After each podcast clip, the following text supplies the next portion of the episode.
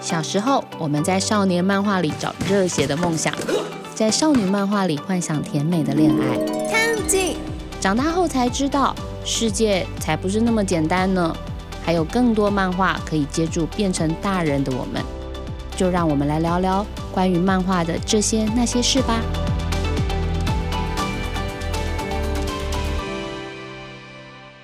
位听众朋友，大家好，欢迎收听由静好听制作播出的《大人看漫画》，我是主持人陈怡静。嗨，大家，让我们欢迎今天的来宾——二零二零年金漫奖漫画编辑奖得主黄佩珊。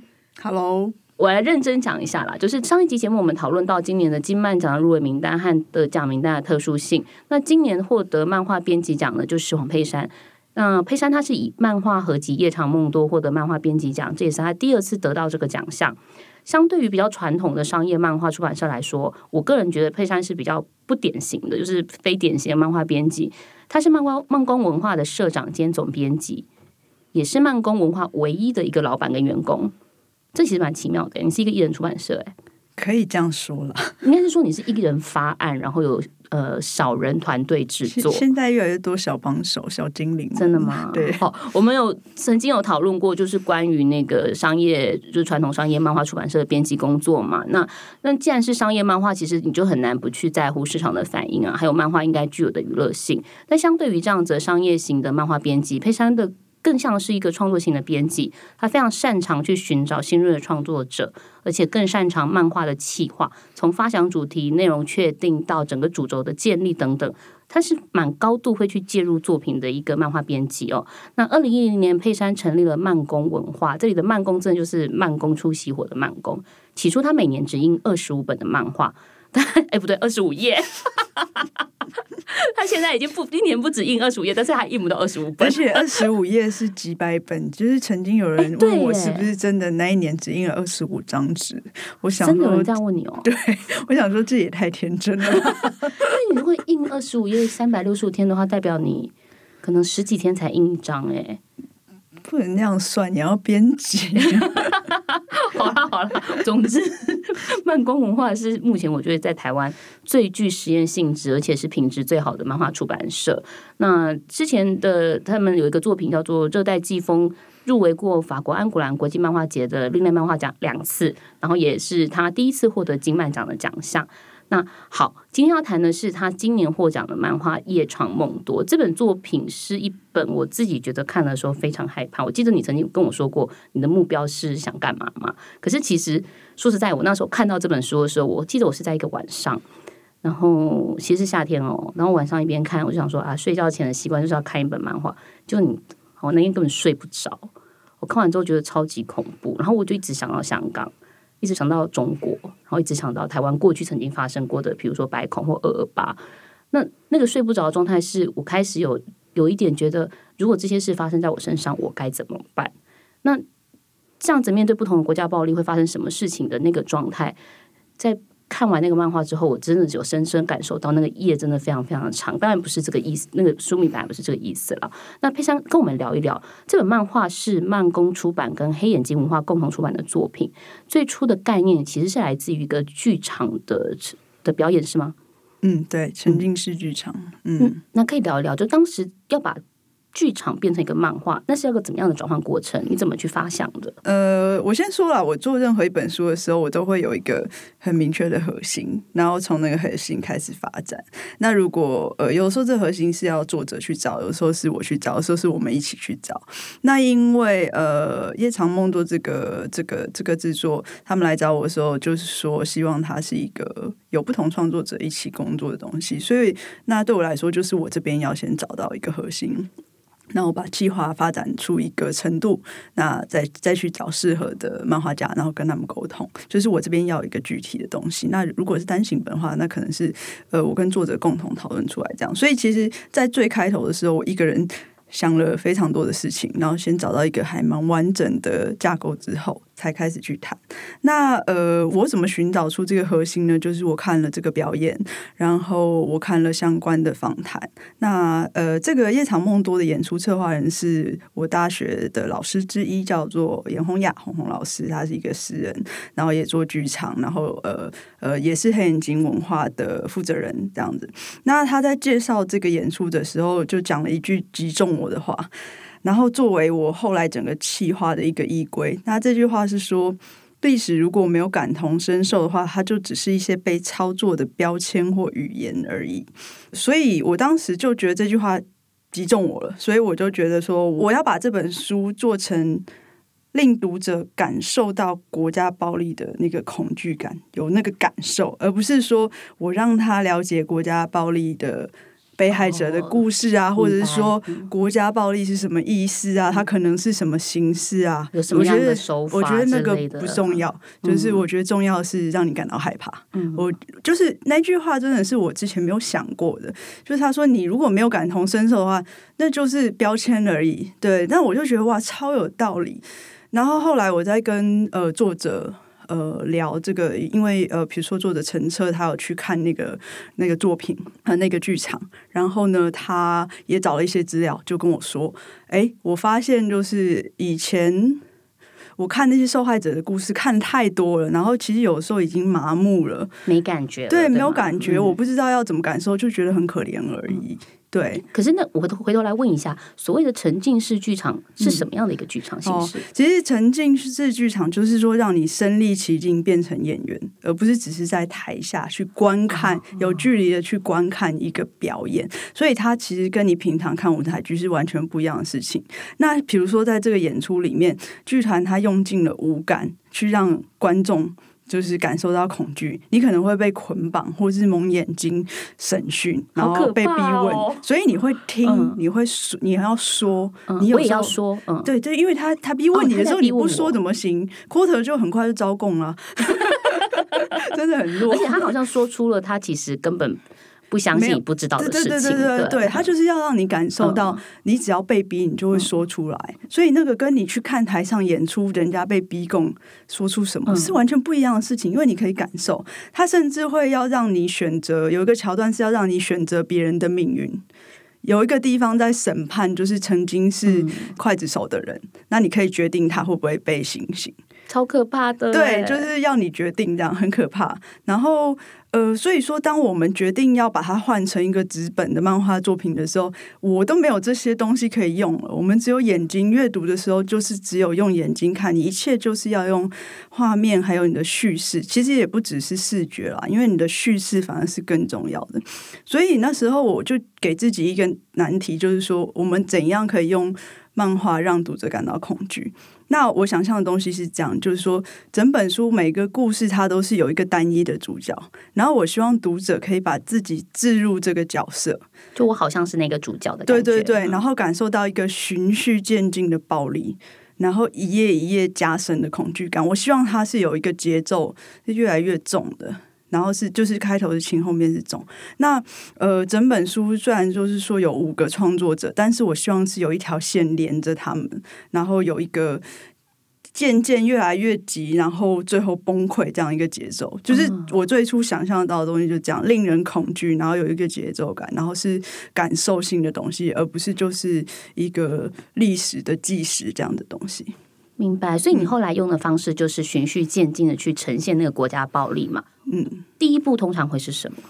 第一步对我来说是监控，就是监控这件事情其实无所不在，在我们现在生活已经越来越深入了。但是我们常常觉得那是国家给我们的保护，而不会觉得它是对我们自由的侵犯。比如说，他现在在看你有没有呃体温过高，他其实都在扫我的脸呢。对啊，然后这些东西都会被做成记录。那所以呃，我我立刻想到就是一个一个漫画家叫做日安焦虑，他里面的呃他的创作里面，他的主角永远都是非常有焦虑感的，就是就是很焦虑。那我就觉得那个焦虑感很适合去呈现监控下的压力。那日安焦虑他也非常的厉害，他想出了一个更好的设定，就是当国家可以监控你的梦境。哦，对，那这个就是让你会去置入说，OK，同样是监控，可是你已经习惯的东西，你就不会害怕。但是你想想看，如果你连梦境都可以被监控，而且他在梦里只是做一个很 enjoy 的事情，就是听音乐，可是那首歌是有问题的，那首歌是禁歌，所以他就他就他就他就在现实中被找了麻烦，因为呃梦境法已经通过了，所以你在梦境中 做了不应该做的事情，就是也也也也会被逮捕。这样在现实中你会被逮捕。你你过去学的是艺术与剧场，你为什么会选择漫画来作为你的出版事业啊？呃，我过去学的是剧场，还有当剧场设计，还有当代艺术。那对我来说，这些东西它就是表达的管道。所以，呃，可以说我过去一直在寻找一个创作跟表达的管道。那，呃，我觉得任何形式的创作，它就是在做这件事情，传达你的想法跟感受。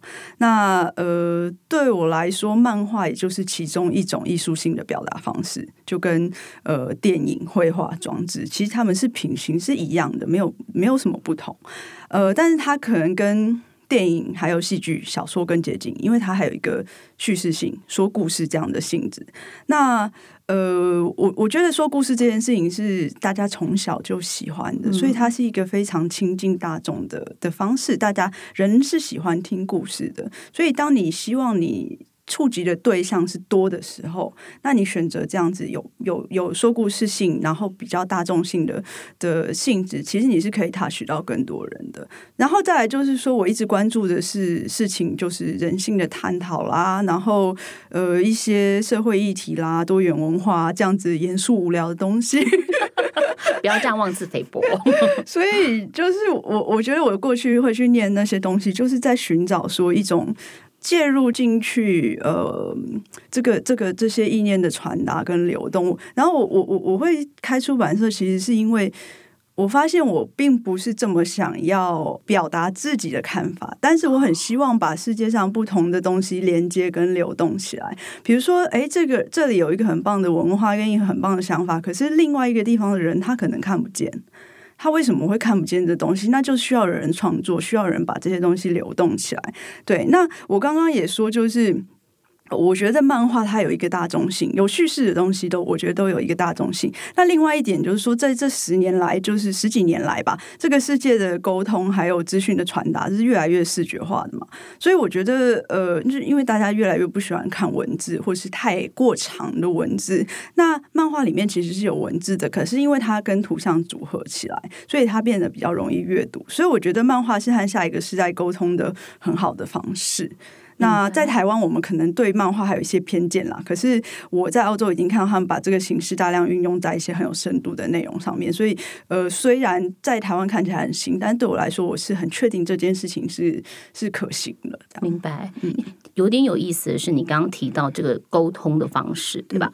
那在夜长梦多之前哦，慢工的作品大部分都是纪实漫画。那其实，在国家暴力这个议题上面，你也可以用纪实的方式去呈现各种事件的真实的奠基在。真实故事的一种方式，可是其实你选择了又奠基在非虚构的故事，正它充了一个未充满一个未来性。那这也是让这本作品变成是慢工的第一本虚构的漫画。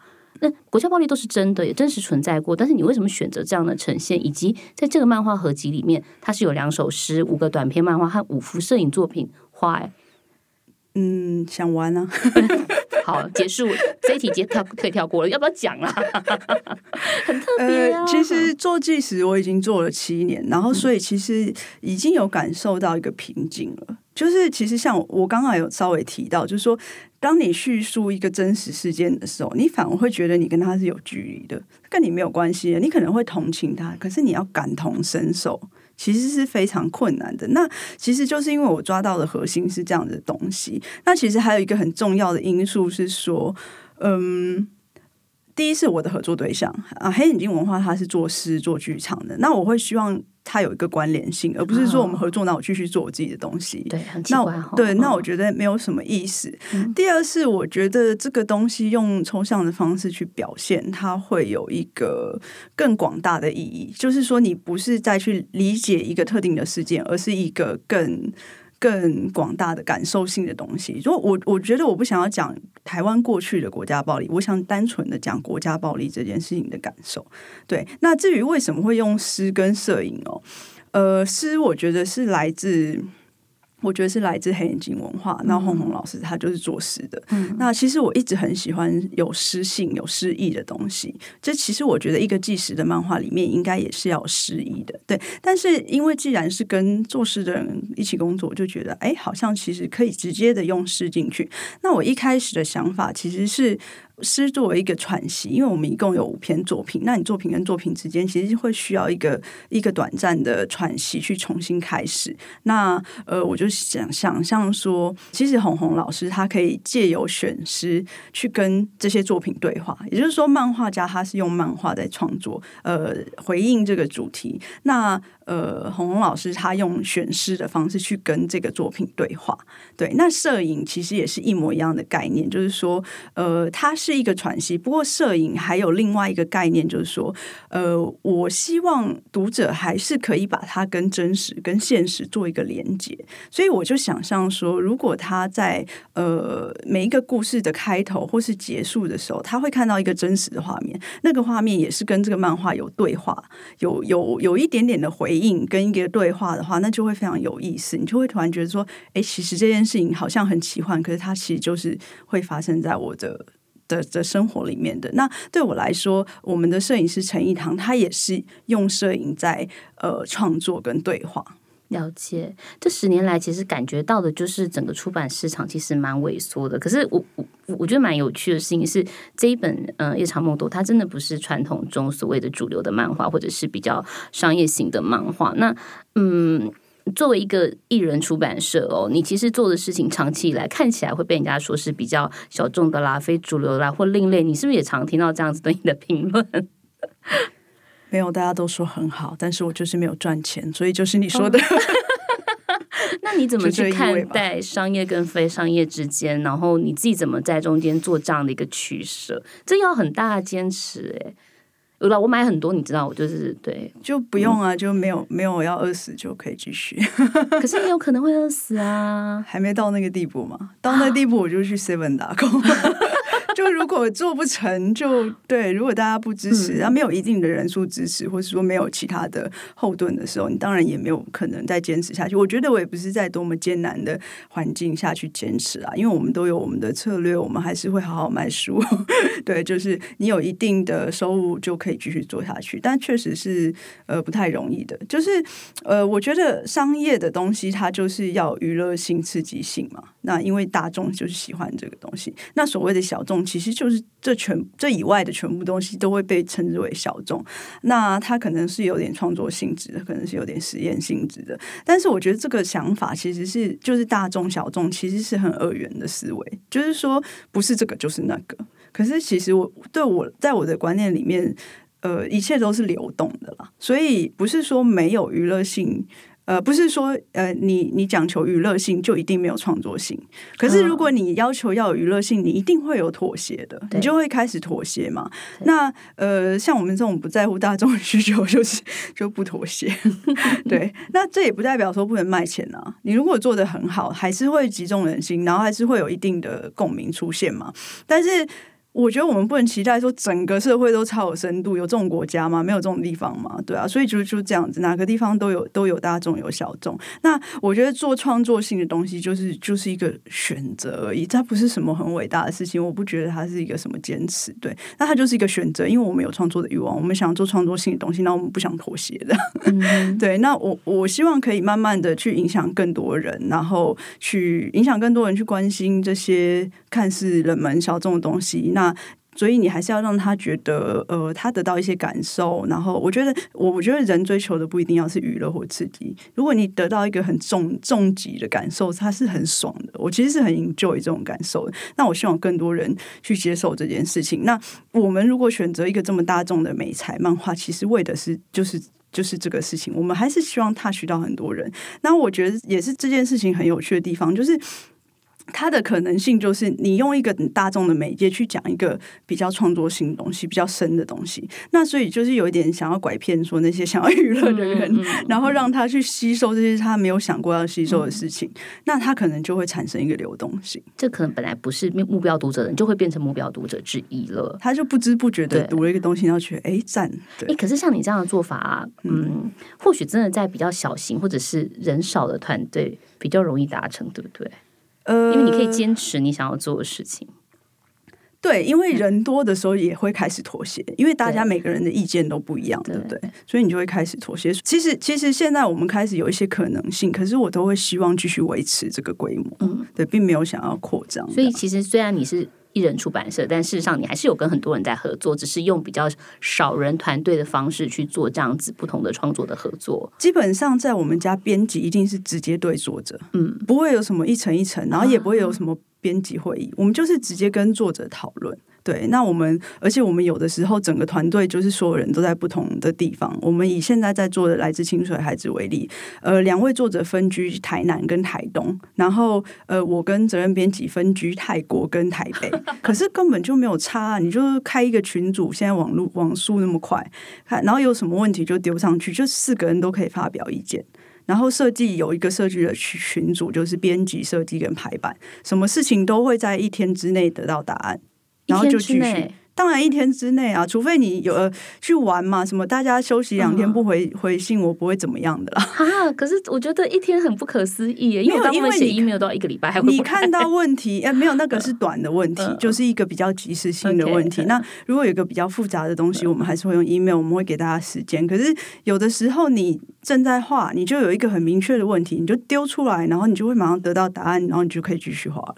你们其实真的蛮高度介入作品的，以慢工的编辑来说，呃，不管他也不好吧，因为就是创作者有一定能力的时候，你是不需要介入他的。如果没有问题，你就不用。这样乱搞，对。但是呃，我觉得，因为我们做的这个类型是在台湾是新的东西，所以大家都是第一次，大家都不习惯，所以他们其实是需要被呃指导，或者说有人一起讨论啊，不能说指导，就一起讨论这件事情蛮重要的。对啊，对啊，他们需要啊。那介意的人就会跟我说，就你不要管我，但是没有没有遇到这种人。其实这个也回应到，就是今年的金漫奖的漫画编辑奖的入围名单上，那个入围名单实在太有趣了。我们上一集其实跟呃那个呃评审张晓彤有讨论一下这件事，他一直在谈关于漫画编辑的工作，他就非常好玩，就是你们这个这个入围名单的状态。三本作品，一个是《夜长梦多》，然后一个是《O T 相谈室》，另外一个入围的是《播音漫漫画志》。那你是以《夜长梦多》入围，然后你带的编辑张书伟是以《O T 相谈室》入围，然后《O T 相谈室》的创作者兰妮又跟他自己的伙伴刘倩凡用《播音漫画志》入围，你们乱不乱啊？这是个非典型漫画编辑之乱吗？对，我说的非典型是指非商业型漫画，在这里。其实你少说一件事情，就是《夜长梦多》里面画酷刑这个 part 的阿瑞斯，他是因为。他有画播音，所以我才会发现他。啊，对，因为阿瑞平时就是一个网红，然后就画一些很北蓝的东西，超级好笑。然后，然后可是他在播音里面就画了一个就是黑白分明，然后很有暴力感的作品，所以我才会想到说，觉得他可以画。我当时就缺一个人要画有暴力感的东西，就酷刑这 这一个 part 这样。哦，对，所以我就去就去谈阿瑞，所以我我找得到阿瑞都是拜播音所赐，因为之前只看过阿瑞画那个那个肥宅的。哎，那真的是一个就是大乱。斗啊，他 自己的大乱斗，你怎么看这三个作品入围的意义？呃，我觉得《夜长梦多》就是气化取胜嘛，因为我有一个很完整的气化，它是一个蛮特别的事情，然后它有很多的呃编辑的介入在里面。那播音漫画志其实有点类似当年我用《热带季风》入围，我觉得它就是一个新形态的刊物出现，所以它有一定的重要性。那它也有一。呃，一个编辑的意志去选择说要要收录哪些作品，所以呃，他也可以入围。那 O T 相谈是我觉得比较特别，因为他能够入围，完全就是在读者看不见的地方。对，因为我们就是把它改到好好的出来。那 O T 相谈是是兰尼本来在网络上刊登的一个有点日记形式的东西，在讲他的他的职业，他是一个智能治疗师，那就是有点就是遇到什么有趣的人，然后就把它画下来，所以他没有一个呃一个以书为概念的完整架构。所以其实我们编辑做了大量的重组跟修改，让它成为一个完成度很高，然后有一个明确的核心，然后它有一个三段式的架构，然后中间去串接一些呃我们新加的东西，所以它最后呃完成度非常高。然后书尾因为因为我是总编，就是这这本书是我手把手带他做，所以他就是一切的流程都会呃很有条理分明的记录下来，因为他要交给我看。对，那所以最后我们在报名的时候就很方便，把那些东西交给评审看。所以要不然评审光看书，他不会知道你做了什么事情啊，要跟他说明啊。那他们看到前后的差异，就知道说哦，这个编辑真的就是做了很好的工作，他最后才会成为这个样子。但是我还是要说啊，就是《OT 相谈》是一个非常原来就是一个非常好看的漫画。那呃，回到我们刚刚主题金漫奖，就是我觉得今年真的是。呃，非常有代表性的一年，可以说它是一个里程碑吧。就是呃，过去我已经入围过两次，然后都是呃年纪最轻的一个，然后看起来就是带来一个很新颖的东西这样子。但是今年我是年纪最大的一个，你变长辈了。然后还有一个是我带的，然后那个对对对，兰妮跟倩凡也是非常年轻人这样子。就是我觉得就是一个里程碑，就是说我们呃整个新的浪潮。已经开始了，而且不只是在创作这一块，还有编辑这一块。我相信他就是台湾的漫画未来会非常的不一样。那呃，另外就是说。呃，因为三个入围作品都是比较呃，我们讲非商业性的，非商业性的。那呃，这件事情我觉得非常有意义，就是说这这三个非商业性的作品一起入围，因为我们一般能够获得的肯定只有来自市场嘛。对。那今天当你没有一个足够的市场量的时候，我们是不是就会觉得我们做的事情是没有意义、没有价值的？而今天有金曼奖的肯定，呃，不管说你有没有得奖，入围就是一种肯定。那这个肯定到底什么意思？就是说，呃，这些专业的评审，这些专业的人给你一个肯定，就是说你做的东西还是不错的，它是有意义的。那就算我们今天暂时还没有得到市场的肯定，我们也会觉得说，好，我们可以再继续做这件事情，我们可以加油。那那最后最后一个部分哈，我其实蛮想知道《夜长梦多》有一个特别版的设计，这是一个装帧非常精致的漫画，你们用了精装硬皮的封面。可是，在台湾漫画基地的基地书店或者一些实体书店里面看到，哎，我看到的是那个书封上面绑着，就是警察用来捆绑，呃，可能是抗争者的束带，读者要拿掉书上的束带才能读到这本书。你们为什么做这样的设计？那不会把书压坏吗？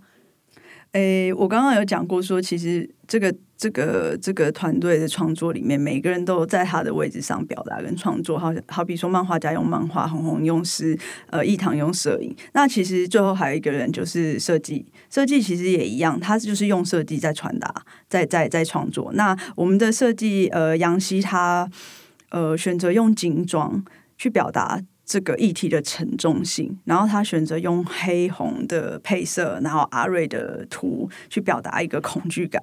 那最后他又提出一个要求，说要上面加一个书袋，然后我立马就觉得啊，书袋很麻烦，你书就叠不起来，然后你要怎样装箱，然后一大堆东西。但是它其实就是。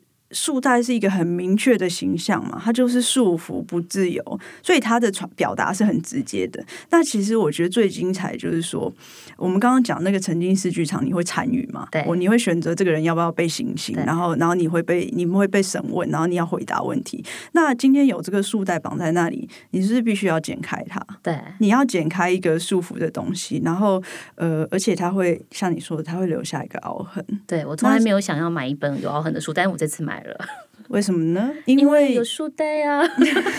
但是你剪掉就没有了，你剪掉之后剩下伤痕，对不对？可是其实你就想想，这本书的主题是谈的是国家暴力。那国家暴力，呃，在台湾已经是过去式了。可是它烙下一个伤痕，是永远不会恢复原状的，就跟这个凹痕，这个书袋造成的凹痕是一样的。站在一个疯狂书迷的立场，我比较疯一点。我买了一个书袋版收藏，我没有剪掉它。哦，你很疯狂，而且我这样是不是就是代表我没有把国家暴力剪掉？对啊，你还在束缚 中，我回家就剪，我回家就剪，我回家就剪。好啦，你不要这样，反正我的钱就是变成我喜欢的样子嘛。你难道不了解吗？其实可以把它滑下来啊，那个绑的不够紧，是故意没有绑很紧。要是我就会把它勒紧，可是大家应该怕卖不出去吧？可是勒紧比较，哎，算了，不要讨论这个，大家自己去书店看到底怎么勒紧，因为我们讲半天，搞不好听众根本不知道我们在讲什么，对不对？哦，对，也是听不懂我们在说什么。那好，最后最后的阶段，想请问佩珊，你理想中的漫画编辑应该是什么模样的？哦，这个我就一句话回答完你，就是带读者去新的地方，就是去一个他们从来没有去过的地方。好，这真的是一个我刚刚吓到形容，我想说我下面要不要继续讲？去一个新的地方。嗯，我确实常常被慢工的作品带去一个新的地方。其实就是呃，给你一个你没有想过的观点啦，或者说给你看一个嗯你不认识的文化或是一个议题这样子。但是呃，对我来说，我会。我会希望给大家新的东西，带他去新的地方，大概是这样子的一个想象吧。对我并不想要只是做一个就是你已经很喜欢的东西，然后去满足你跟娱乐你，我就觉得那个没有什么意思。我想带你去新的地方，因为我就是去了很多地方。好了，你看讲一句话就很漂亮，叫我解释啊！不要这样子，我就是比较那个资质努钝一点嘛。好，就谢谢漫画家们和漫画编辑带我们到新的地方。今天谢谢佩珊来到我们的现场，拜拜。好，感谢大家的收听，也请继续锁定由静好听制作播出的《大人看漫画》，我们下次再会。想听爱听，就在静好听。